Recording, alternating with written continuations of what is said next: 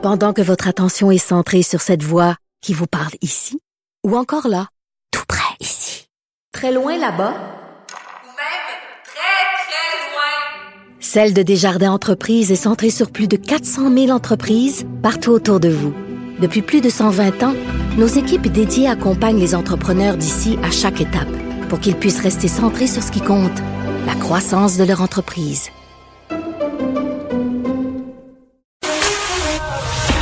Une question sans réponse n'est pas une réponse. Geneviève Peterson. Cube Radio. On parle avec Nicole Gibaud. Salut Nicole.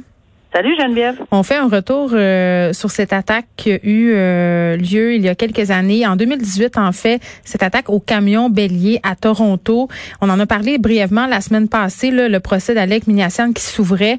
Et là, ce qu'on apprend aujourd'hui, euh, c'est qu'il n'a pas de remords. Il n'a jamais manifesté de remords ou présenté des excuses. C'est ce que témoignait, je pense que c'est ce que témoignait son père. Et moi, je me posais la question, j'ai regardé ça aller, puis c'est épouvantable ce qui s'est passé à Toronto Toronto, euh, c'était un crime en plus sexiste. Euh, il a tué du monde, il y a des gens qui ont été blessés. Euh, c'est vraiment odieux, mais je me dis qu'il y a quelque part en moi, OK, remords, pas remords, ça change quoi sur le jugement? OK. oui, c'est vrai qu'on a parlé un peu, puis on l'a parlé dans le contexte qu'il soulevait la non-responsabilité criminelle, si tu te souviens. Ouais. Puis c'était assez complexe comme situation parce que essayer de débrouiller tout ça là, avec euh, les textes qu'on avait. Et effectivement, il a reconnu, bon, que c'était lui qui avait commis les gestes. 10 morts, une 15 ou 16 blessés. Euh, Mhm. Évidemment, alors, euh, une affaire épouvantable. Et oui, liée à la misogynie. Bon, enfin, il était misogène. euh, C'est un incel. Les hommes qui pensent qu'on leur doit du sexe. Exactement. Alors, euh, mais euh, la défense a commencé. Et c'est là que son père a été appelé cette semaine pour expliquer que son fils euh, souffre d'une forme d'autisme particulière. Parce que c'est pas quelqu'un qui tombe en psychose nécessairement, mais c'est très, très particulier. On dit que c'est une des premières, apparemment, euh, qui va être plaidée dans ce sens-là, parce que c'est pas nécessairement une déconnexion totale de la réalité, mais enfin, c'est bien, bien complexe son, son- sa défense. Mais ces remords euh, dont, on, dont tu parles, c'est dans ce contexte-là. C'est comme s'il pouvait pas en avoir à Ben, cause de ça. son trouble du spectre de l'autisme, si je comprends bien. Là.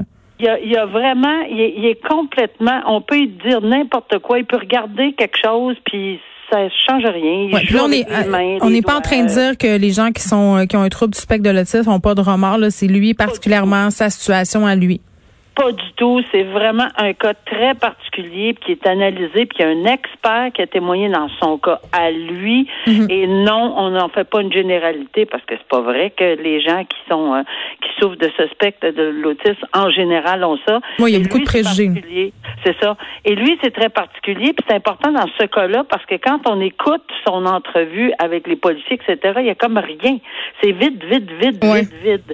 Et, et c'est un peu là-dessus qu'on base évidemment l'expertise, puis bon, euh, ce sur quoi on va s'en aller. Là. Puis il y a énorme, mais il y a des vidéos, il y a des Écoute, la, la juge là-dedans a, a tranché plein d'affaires. Est-ce que oui ou non, la défense refuse de donner la vidéo du, du- de l'expert, soulève des...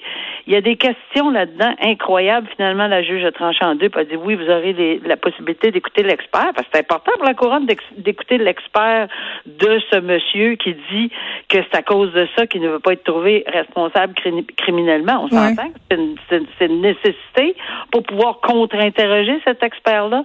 Mais là, on met le pied sur le frein, on peut pas le donner tout de suite, faut entendre le père parce que on veut pas ouvrir le jeu, parce que la défense n'a jamais à ouvrir son jeu, mais ici, on plaide la, la, la non-responsabilité criminelle. Alors, très spécial comme dossier, mais tout ça pour dire que ces remords, apparemment, là, que c'est juste parce que c'est une personne dans sa bulle. Mais ça change-tu quelque chose pour le jugement?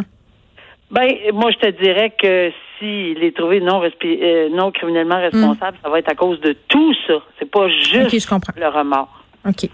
Euh, tu te rappelles, on s'était parlé euh, de deux hommes qui s'étaient vus euh, imposer une peine de prison parce que, en fait, ils avaient agressé sexuellement plusieurs jeunes femmes après leur avoir fait ingérer du GHB, communément appelé la drogue du viol, là, à leur insu.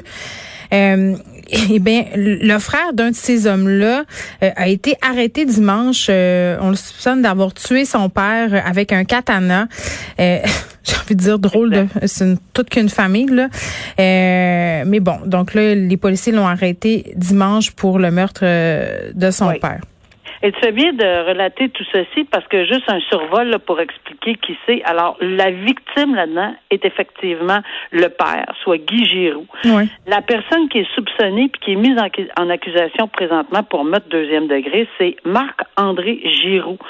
Et oui, c'est son frère Michel Giroux avec un autre individu, comme tu as bien souligné, qui, a, qui ont été sentencés à sept ans de pénitencier pour mhm. avoir drogué plusieurs victimes euh, au GHB. Et j'ajoute que le suspect qui a tué son père, alors tu as les deux frères, tu as le père qui est décédé. C'est pas drôle, mais c'est incroyable cette famille-là. Mais non, mais c'est ça. On dirait Animal Kingdom. Exact. Alors, Marc-André Giroux, là, qui est accusé, ben lui aussi fait face à des agressions, une des euh, accusations d'agression sexuelle euh, qui datent de 2018, ah, ben mais pour lesquelles il était accusé en 2019. Alors, j'ai envie de dire quelle famille, euh, parce qu'il n'y a pas d'autres mots, mais effectivement, euh, moi, nécessairement, là, ça c'est inusité qu'on voit ceci, mais malheureusement, dans ma carrière, j'ai vu, sans nommer de nom, là, j'ai vu ce genre, malheureusement, euh, souvent entre père, fils, etc. Souvent, évidemment, les exemples donnés sont pas toujours les meilleurs. Alors, euh, mais il reste qu'une personne a perdu la vie, qui est le père. Euh, et Moi, je me, je me posais la question parce que l'arme utilisée, un katana, c'est la même arme qui a été utilisée le soir de l'Halloween par cet homme qui a assassiné deux personnes et en a blessé d'autres. Puis il n'y a pas de lien entre les deux événements, mais ça me faisait poser la question, coudon, est-ce que c'est si facile que ça de se procurer ce type d'épée-là, un katana qui coupe euh, vraiment, vraiment beaucoup. Là, on peut faire, euh, on l'a vu, des dommages importants. On peut causer la mort de quelqu'un. Est-ce que ça devrait pas être mieux réglementé? Ben, c'est une question que je me pose parce qu'honnêtement, dans toute ma carrière, j'en ai vu des armes là, puis défiler. C'est ça. je me souviens pas d'avoir vu cette. Peut-être que c'est prohibé, peut-être que c'est dans la liste, mais c'était tellement inusité comme arme que moi je l'ai jamais rencontré, j'ai jamais vu ça. C'est la première fois à Québec qu'on entendait parler de ceci. Et oui je serais très curieuse de savoir si ça fait partie des listes de, dans, les armes qui, qui sont illégales, de toute évidence, là, mais si ça ne l'est pas, il devrait commencer à l'être, là, ou bien donc euh, qu'on soit en mesure de savoir, parce que de toute évidence, par contre, euh, je réfléchis tout haut, là, euh, oui, c'est une arme qui peut faire beaucoup de dommages, mais il y a plein de choses dans une cuisine qui peuvent faire beaucoup de dommages également. Là, on n'est pas pour enlever.